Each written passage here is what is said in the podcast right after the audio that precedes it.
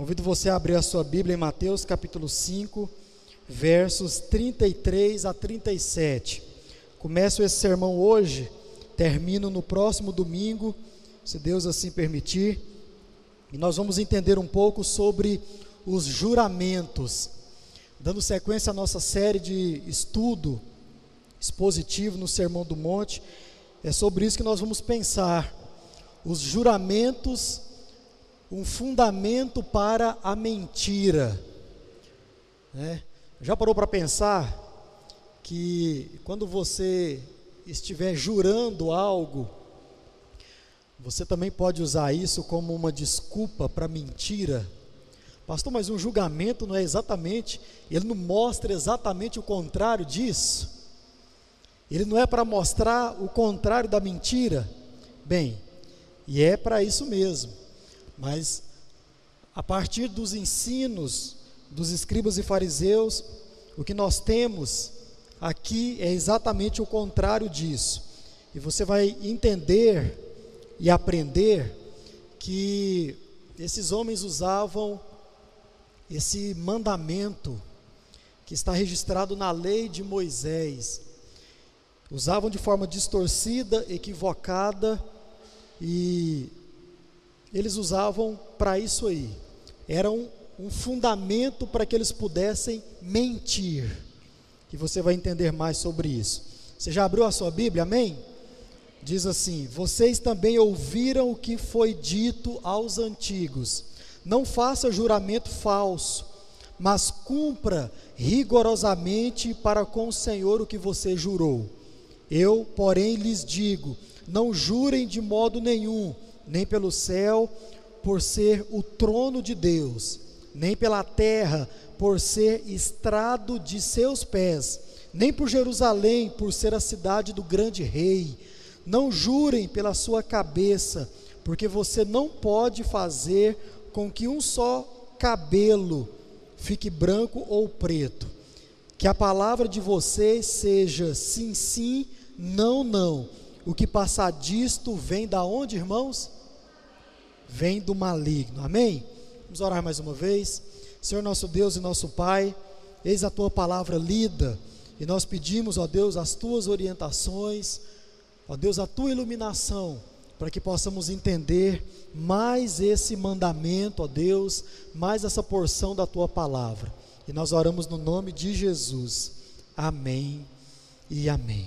Obrigado, irmão. Irmãos, então hoje nós vamos começar a falar desse desses versos, onde está o quatro dos seis exemplos que Jesus está dando depois de falar algo muito importante. Jesus fala lá em Mateus capítulo 5, verso 20, o seguinte: que se a justiça de vocês não excederem muito a dos escribas e fariseus, de modo nenhum vocês entrarão no reino de Deus. Então, é, é isso que nós estamos vendo qual é o princípio da lei de Deus, qual é o espírito da lei de Deus e também as aplicações, aquilo que é prático para eu e você praticar ou não. Né? Isso também fica muito claro, inclusive nesse sermão de hoje. Ah, quando você olha para esse tema aí, você que está em casa também percebeu aí na sua tela, chama muito a nossa atenção a última palavrinha ali, que é o que? mentira. E essa semana, coincidentemente ou não, ah, nós tivemos aí no nosso calendário cultural, né, o que? O famoso, hã? que é o que? Dia da mentira, né? E é engraçado esse negócio, porque essa semana, no dia primeiro, né, eu não sabia que era dia primeiro, ou melhor, não, não, não me tava, não estava dando conta que era dia primeiro e que era dia da mentira. Aí um tio meu falou assim: Ó, oh, John, eu estou saindo daqui, estou indo para sua casa. Isso foi de manhã, né? E eu, uai, uai, como é que é esse negócio, né? Mandou lá no grupo da família, né? Uai, beleza, mas como é que é esse negócio aí? Fala para mim aí, para me organizar aqui as coisas e tal. Não, agora eu estou saindo daqui, estou chegando aí. Aí os outros membros da família, uai, tio, tá indo mesmo? Tá vindo para Goiânia? Como é que é? E começou a especulação, né? E não, agora eu estou saindo aí, não sei o quê. E eu, beleza. E a Isaira ficou preocupada com esse negócio o dia inteiro. O dia, meu bem, seu tio falou mal alguma coisa, já está chegando, como é que foi? Não sei não. E estou esperando até hoje. E hoje, finalizando o preparo desse sermão, que eu vim me dar conta. Falei, gente, era o dia da mentira, né? Estava mentindo, né? Beleza, tranquilo.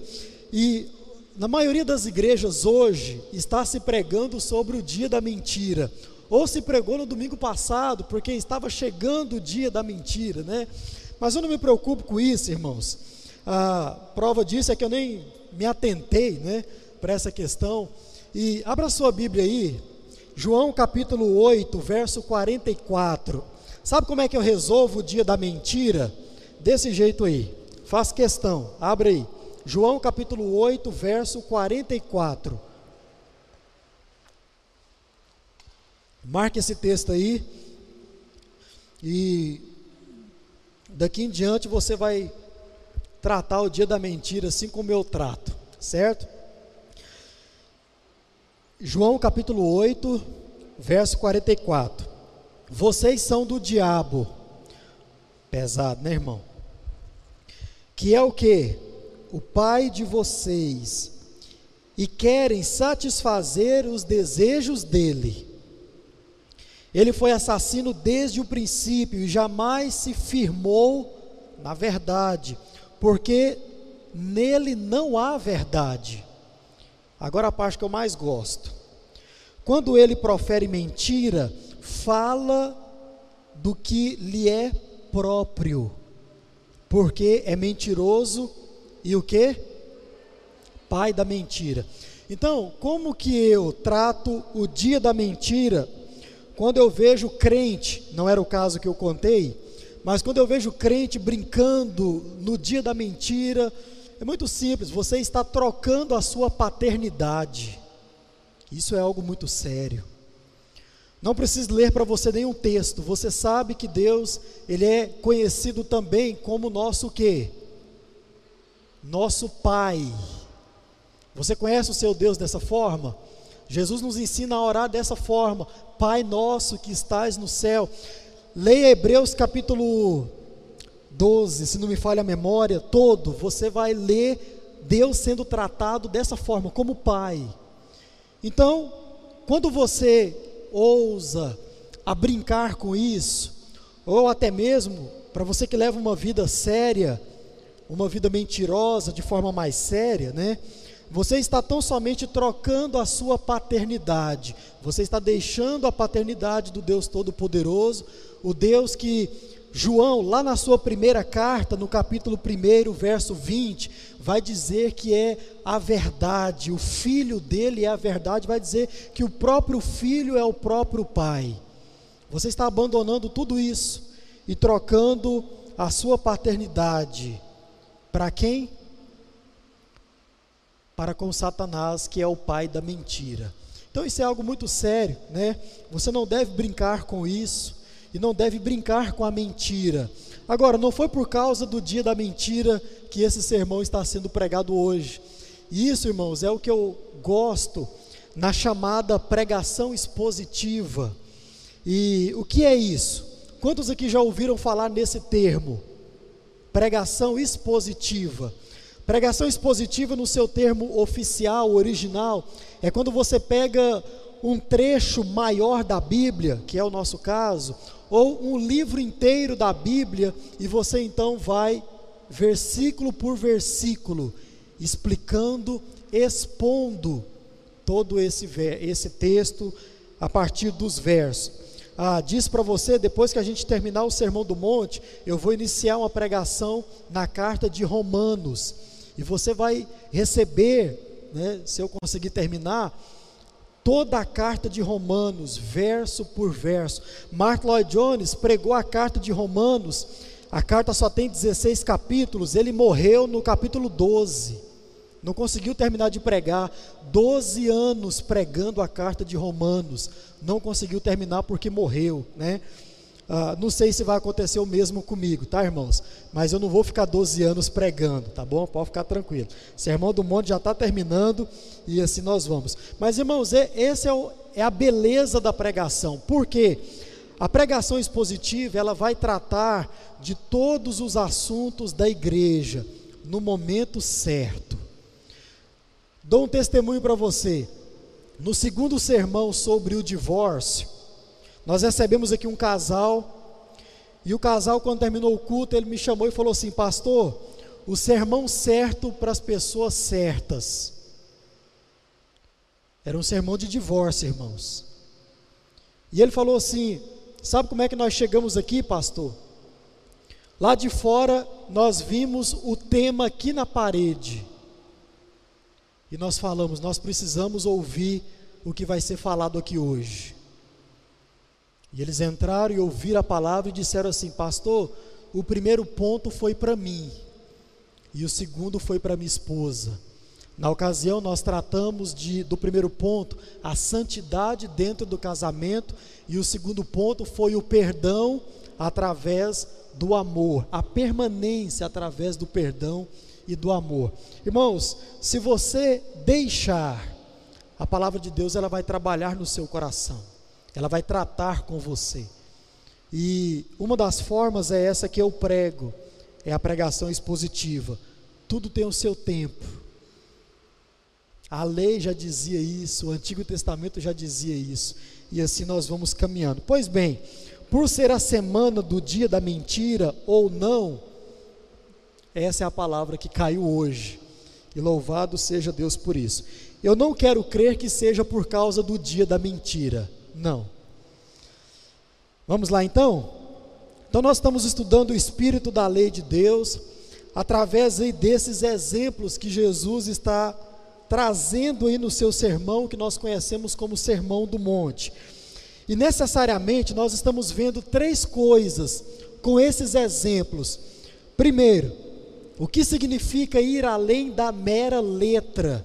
Você está aprendendo isso? Ou então, como a nossa justiça pode ser uma justiça que excede, que é maior, que é superior à justiça dos escribas e fariseus. Para quê?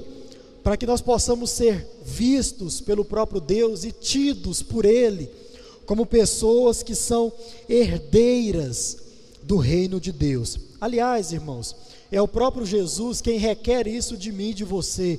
É o próprio Jesus quem exige tudo isso dos seus discípulos. E Mateus 5, 20 vai dizer, nós já citamos aqui, ele mesmo quem disse que se a nossa justiça não for maior, nós não vamos herdar de forma alguma o reino de Deus. Segundo, como nós devemos, ou como deve ser a nossa vida prática diante desse mundo mal, diante desse mundo que está caído, como deve ser a nossa vida diante dos assuntos que esse mundo tem assuntos confusos, contraditórios, assuntos difíceis, polêmicos, controversos, como aqueles que nós vimos aqui no passado, como o adultério, por exemplo. Como o crente deve agir em meio a um adultério, a uma situação, ou ao divórcio, como nós vimos aqui. E terceiro, também, Jesus ele está nos mostrando com esses exemplos, ah, ele mostra tudo isso através das refutações para com os escribas e fariseus, contraposições com aquilo que os escribas e fariseus estavam vivendo e também ensinando outros a viverem. E junto a tudo isso, Jesus ele mostra qual é o real, verdadeiro sentido da palavra de Deus, da lei de Deus. Então nós estamos vendo isso dentre muitas outras coisas. E quando nós falamos desses princípios que nós estamos aprendendo a partir do espírito da lei, nós estamos falando, irmão, da vida do crente. Diz para você que a ideia principal do Sermão do Monte inteiro é mostrar quem é o cristão, quem é o crente verdadeiro. Então, quando nós falamos disso, nós estamos falando da nossa vida, da vida do crente e também da importância desse crente saber como se deve lidar diante desse mundo caído, diante desse mundo mal. Isso por quê, irmãos? Porque nós, os crentes, nós é quem somos o modelo para esse mundo. É por isso que você precisa saber como você deve agir diante de todos os assuntos. Porque você é aquela pessoa que Jesus olhou na pessoa dos discípulos em cima desse monte e disse: Você é o sal dessa terra, você é a luz desse mundo. São sobre os crentes, já pregamos sobre isso aqui. Nós citamos os filósofos maiores que vieram até mesmo antes de Jesus, com ideias maravilhosas, com pensamentos muito bons, e que são usados até hoje mas Jesus não olhou para nada disso e disse que isso era a luz do mundo, que isso ia ser a diferença feita na terra. Não. Jesus olha para homens e mulheres como eu e você, que um dia receberam Ele no coração, e diz o seguinte: você é quem vai mudar a realidade dessa terra, você é quem vai mudar a realidade desse mundo, começando onde você está plantado. Você é sal dessa terra e você é luz desse mundo. Amém, meus irmãos? É por isso que você precisa aprender. E graças a Deus, irmãos, nós temos a palavra de Deus para nos ensinar. Amém? Louvado seja o Senhor. Então, nós precisamos aprender e entender de uma vez por todas, como eu falei aqui no início, o Evangelho de Deus, o verdadeiro Evangelho em sendo pregado ele vai tratar, ele vai trabalhar, ele vai mexer, e ele se preocupa com todos os detalhes da vida do crente, absolutamente todos os detalhes. Repito, se você deixar, a palavra de Deus ela fala ao seu coração semana após semana semana após semana. E falando em semana, no sermão que eu estou preparando para a Páscoa, daqui a dois domingos, eu vou fazer uma pergunta para você. A pergunta será: Você sabe para que que você foi perdoado por Jesus? Já fez essa pergunta para você mesmo? Para que? Qual é a finalidade de eu ter sido perdoado por Jesus? Será que você entende que é só porque você era culpado? Será que você entende que é só porque você precisava desse perdão? Ou será que existe algo a mais para que Jesus ele pudesse ter vindo e nos perdoado com o seu próprio sangue? Na Páscoa nós vamos fazer essa pergunta. Então, o crente ele precisa saber como ele deve viver nesse mundo mal. E a palavra de Deus está aí para nos ensinar. Então, irmãos, ainda dentro dessa nossa estrutura de vocês ouviram o que foi dito e eu, porém, vos digo, nós vamos analisar toda essa questão do juramento, começando a partir desse exato momento, como nós estamos fazendo aí desde o início do nosso Sermão do Monte. Então, a primeira coisa e única que eu quero tratar nessa noite é o seguinte: qual era o ensinamento desses homens? Dos escribas e fariseus. E no domingo que vem eu vou tratar com você qual era o ensinamento de Jesus a respeito daquilo que nós ouvimos hoje como palavra de Deus lido na Bíblia Sagrada. O ensinamento dos escribas e fariseus. Esses homens, lá no passado, eles usavam, irmãos, esse essa questão do juramento para ensinar duas coisas, e isso, claro, de forma errada, de forma equivocada. Eles ensinavam que o juramento poderia ser usado como um fundamento para se mentir de forma limpa, de forma tranquila, com uma boa consciência diante dos homens e também de Deus. E eles faziam isso em mais de mais formas, mas eu vou citar só duas hoje. Primeiro, desculpa para mentir. Preste muita atenção. Assim como acontecia acerca do divórcio nos tempos de Moisés e também nos tempos de Jesus e também dos escribas e fariseus, acontecia acerca do juramento. Exatamente a mesma coisa. Nos tempos de Moisés, irmãos, e também no tempo de Jesus, o grande problema quanto a essa questão em particular era que o povo estava fazendo juramentos à torta e à direita, como nós dizemos hoje. Ou seja, por qualquer motivo fútil, frívolo, insignificante, eles então faziam um juramento para aquele negócio. Era isso que acontecia. E eles ensinavam e também viviam exatamente dessa forma. Mas a pergunta é: como eles faziam isso? Para você entender, você precisa olhar pelo menos para alguns textos que fala no Antigo Testamento, necessariamente na lei, sobre o juramento. Vamos lá. O irmão Nilo vai colocar e você pode marcar. Êxodo capítulo 20, o verso 7. Primeiro texto. Não tome o nome do Senhor, seu Deus, em vão, porque o Senhor não terá por inocente o que tomar o seu nome em vão. Esse é o primeiro texto. O segundo a se considerar, Levítico capítulo 19, verso 12.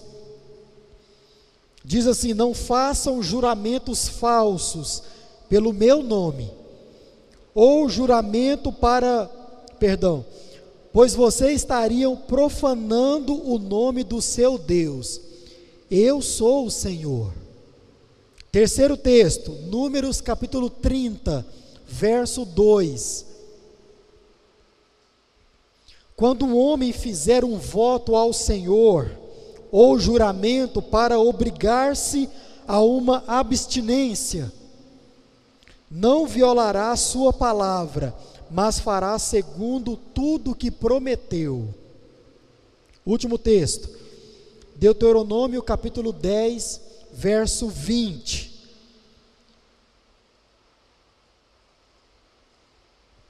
Temam o Senhor, seu Deus, e sirvam a Ele, sejam fiéis a Ele e jurem somente pelo seu nome. Peraí, pastor, mas Jesus não falou que a gente não podia jurar por nada? Domingo que vem você vai entender isso. E eu gosto desse último texto aí. Lá em Deuteronômio capítulo 6, o verso 13, diz exatamente a mesma coisa. Tema o Senhor seu Deus e sirvam a Ele, sejam fiéis a Ele e jurem somente pelo seu nome.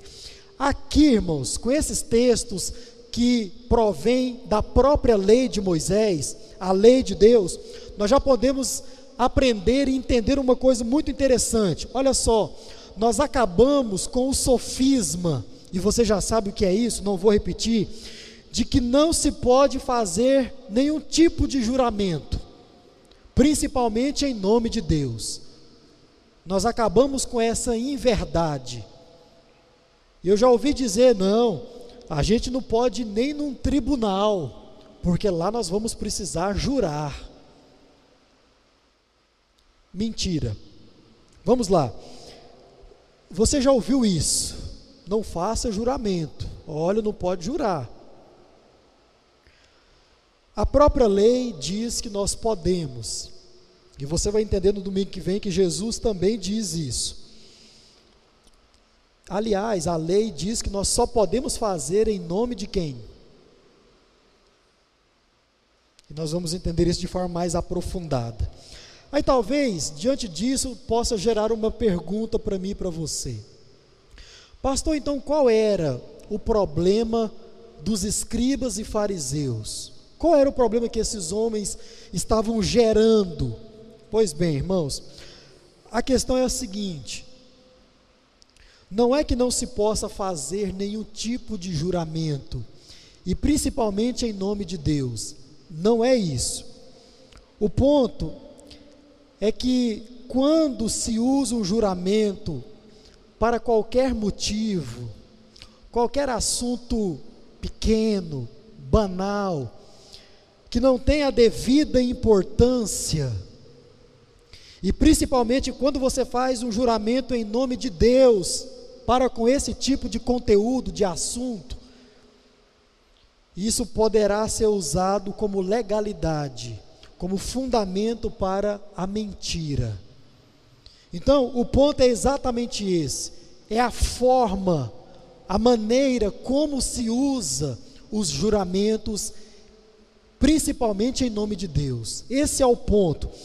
Enquanto que o real motivo dos juramentos é para incentivar a verdade, é para incentivar a honestidade. É para isso que a palavra de Deus, ela traz os juramentos como algo que nós devemos sim praticar no devido tempo e com os devidos assuntos, principalmente em nome de Deus, para que a honestidade e a verdade possa ser firmada, fixada.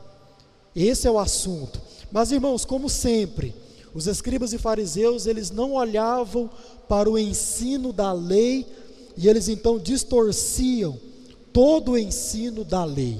Vamos entender como eles faziam isso agora, como eles usavam os juramentos como fundamento para a mentira de forma mais clara.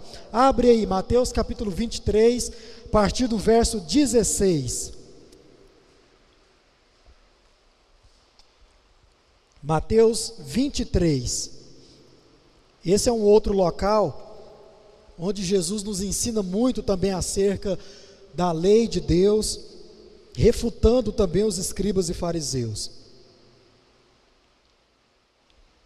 A palavra de Deus diz assim: Ai de vocês, guias cegos.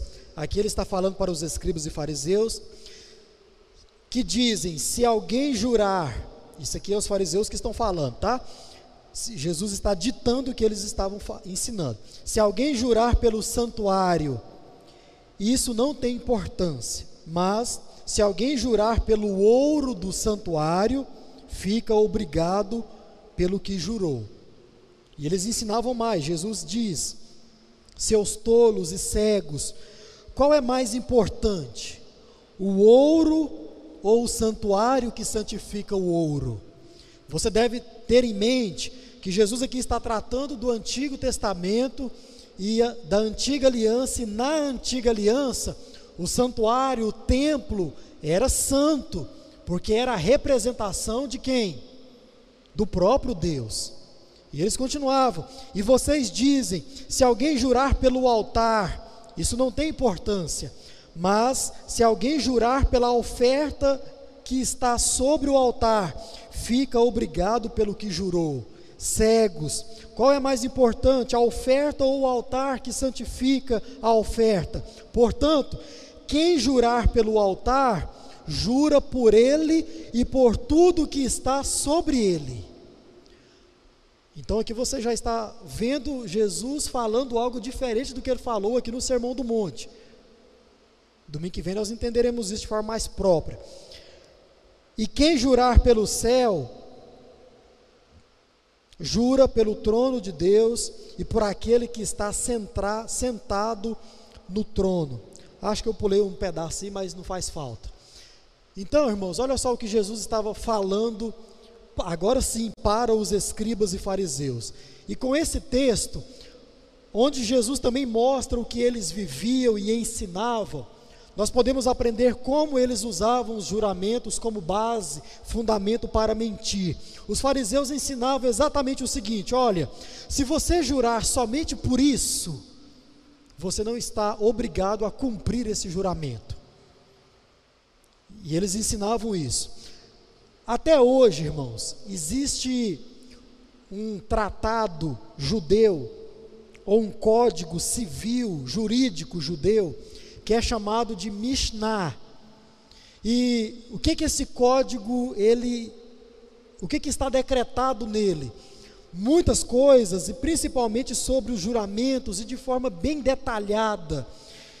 E esse código diz assim: se você jurar por Jerusalém, que até hoje é tido como a cidade santa, você não está obrigado a cumprir esse juramento. Mas se você jurar em direção a Jerusalém, aí você precisa cumprir o seu juramento. Vamos lá? Eu estou aqui com o irmão Hernani. E Jerusalém fica para cá. Não sei se é, mas fica para cá. E eu estou aqui, irmão, é o seguinte: eu juro por Jerusalém que amanhã eu vou lá na sua casa. Eu não sou obrigado a cumprir esse juramento. Agora, se eu falar assim, irmão Hernando, eu juro por Jerusalém que amanhã eu vou lá na sua casa. Agora sim eu estou obrigado, indiscutivelmente, de ir na casa do irmão Hernani amanhã. Indiscutivelmente. E isso é até hoje um código civil jurídico dos judeus. Aí você começa a entender isso quando você olha para a sua infância, por exemplo. Olha só que coisa interessante. Quem já passou por isso ou por coisa semelhante? Jurar pela mãe e pela morte da mãe. Ah, você sabe do que eu estou falando, irmão, você sabe. A gente chegava para o colega, ou oh, amanhã você vai fazer isso para mim? Faço. E eu juro pela minha mãe. Aí o colega falava assim: não, jura pela morte da sua mãe. Aí a gente já pensava duas vezes: peraí, vou jurar pela morte da minha mãe. Porque se eu jurar, o negócio é mais sério, né? Se eu jurar só pela minha mãe, tá. Mas pela morte dela, aí a coisa rocha. Então, irmãos, era dessa forma que os escribas e fariseus ensinavam, viviam e ensinavam outros a viver. Olha, depende do que você falar no seu juramento, ou em nome de quem você falar no seu juramento, você está obrigado a cumprir. E depende, você não está obrigado a cumprir. Qual é o ponto, irmãos? Sempre esses homens já iam com segundas intenções quando iam fazer um juramento. Você está diante de alguém fazendo um compromisso, e aquela pessoa requer algo de você, um compromisso de você, e você já está na cabeça o seguinte: ah, não, eu vou jurar pela minha mãe, porque aí eu não sou obrigado a cumprir. Ou vou jurar por isso, porque eu não sou obrigado a cumprir. Você já vai com segundas intenções. Esses homens faziam isso, ensinavam isso para aquelas pessoas que estavam sobre as orientações deles. E assim, então, eles usavam, dessa forma, eles usavam e esse precioso e caro mandamento ou ferramenta para se firmar compromissos com a verdade de forma totalmente distorcida e equivocada, e usando aí para mentir, para mentir. Segundo e último, eles usavam os juramentos como opressão para com o próximo. Isso aqui também é algo muito interessante, porque a mentira também cai aqui nesse ponto. Esse era outro problema que havia nos tempos de Moisés e foi perdurando até os tempos de Jesus, até que Jesus corrige isso com a sua fala para com os seus discípulos. E como nós já mencionamos aqui, era ensinado, irmãos, que se devia, se devia fechar qualquer tipo de assunto, de compromisso com juramento. Isso era ensinado pelos escribas e fariseus. Não importava o pé de importância do assunto. Ele devia finalizar com o juramento, como eu exemplifiquei para você. Irmão, amanhã você vai lá na minha casa? Vou. Jura? Juro. Era assim que acontecia. Agora, olha só que coisa interessante.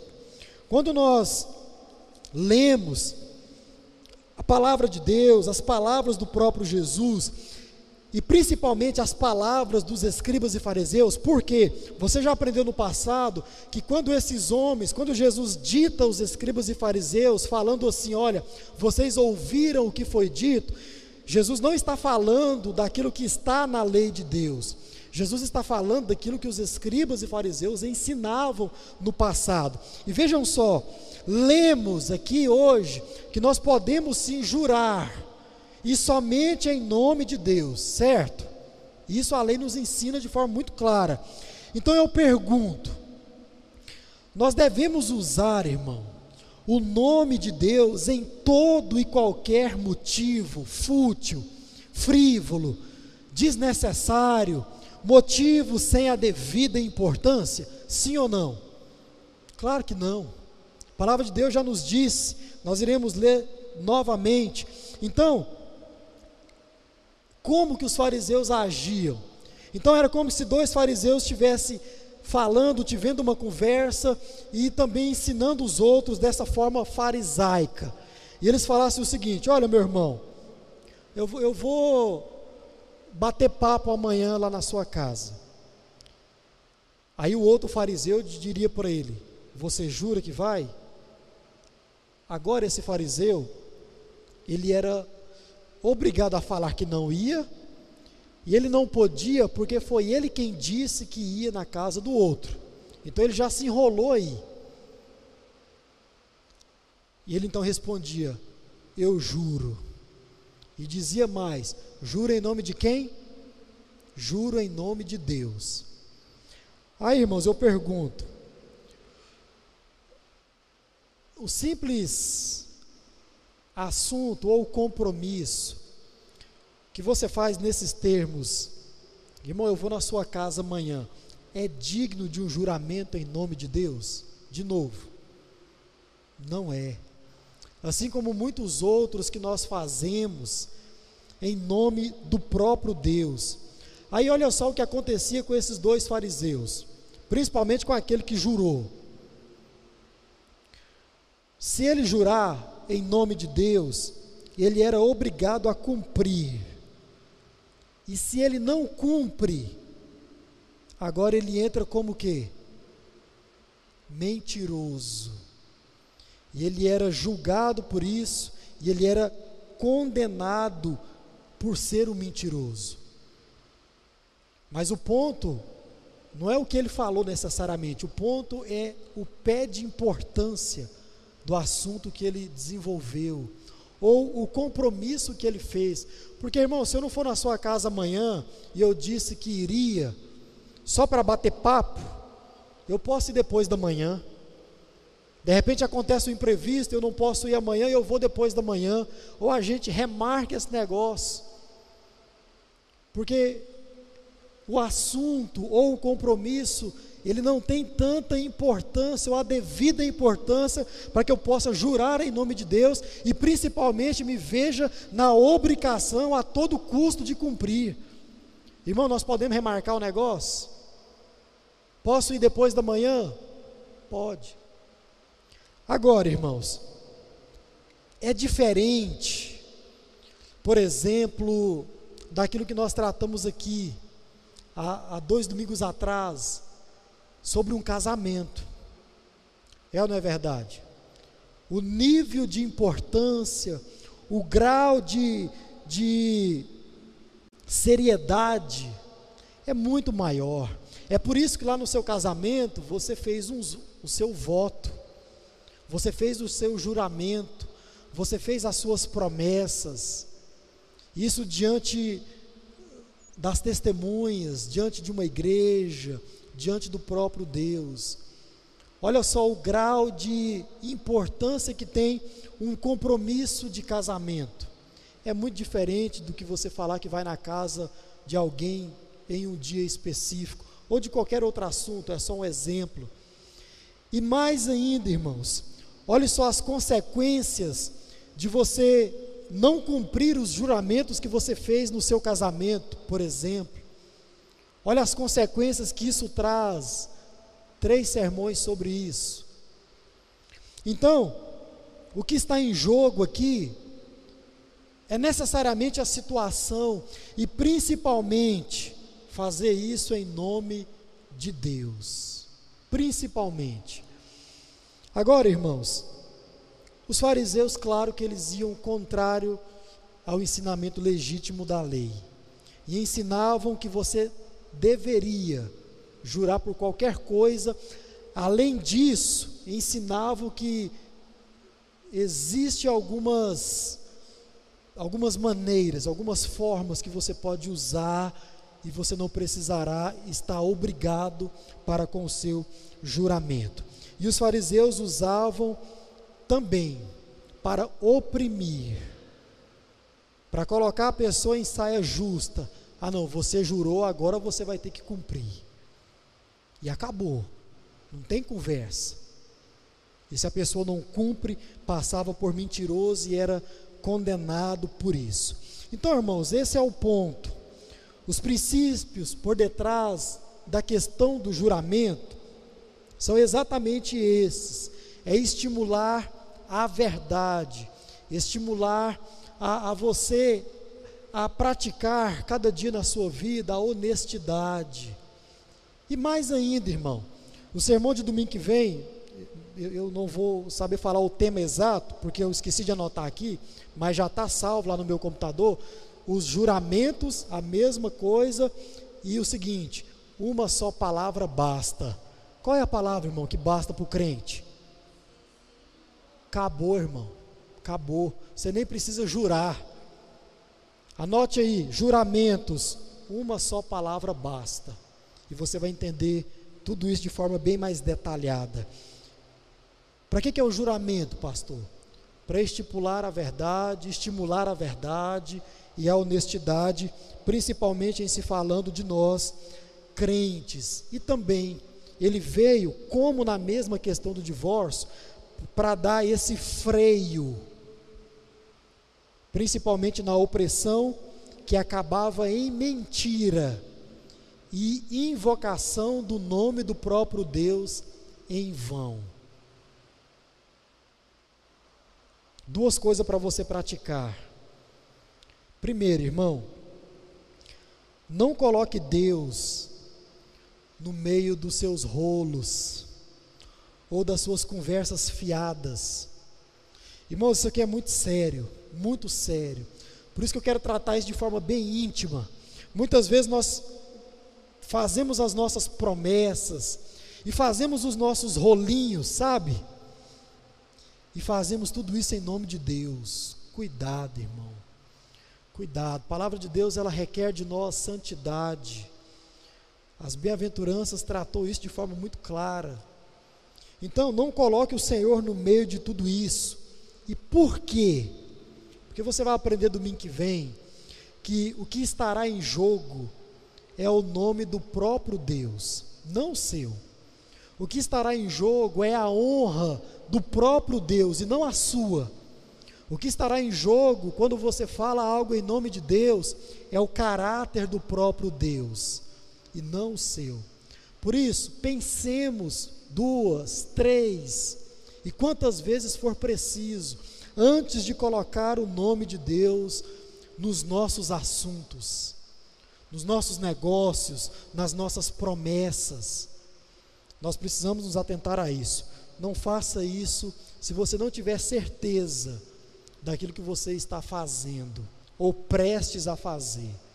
Segundo, abandone a mentira, no nome de Jesus. Irmão,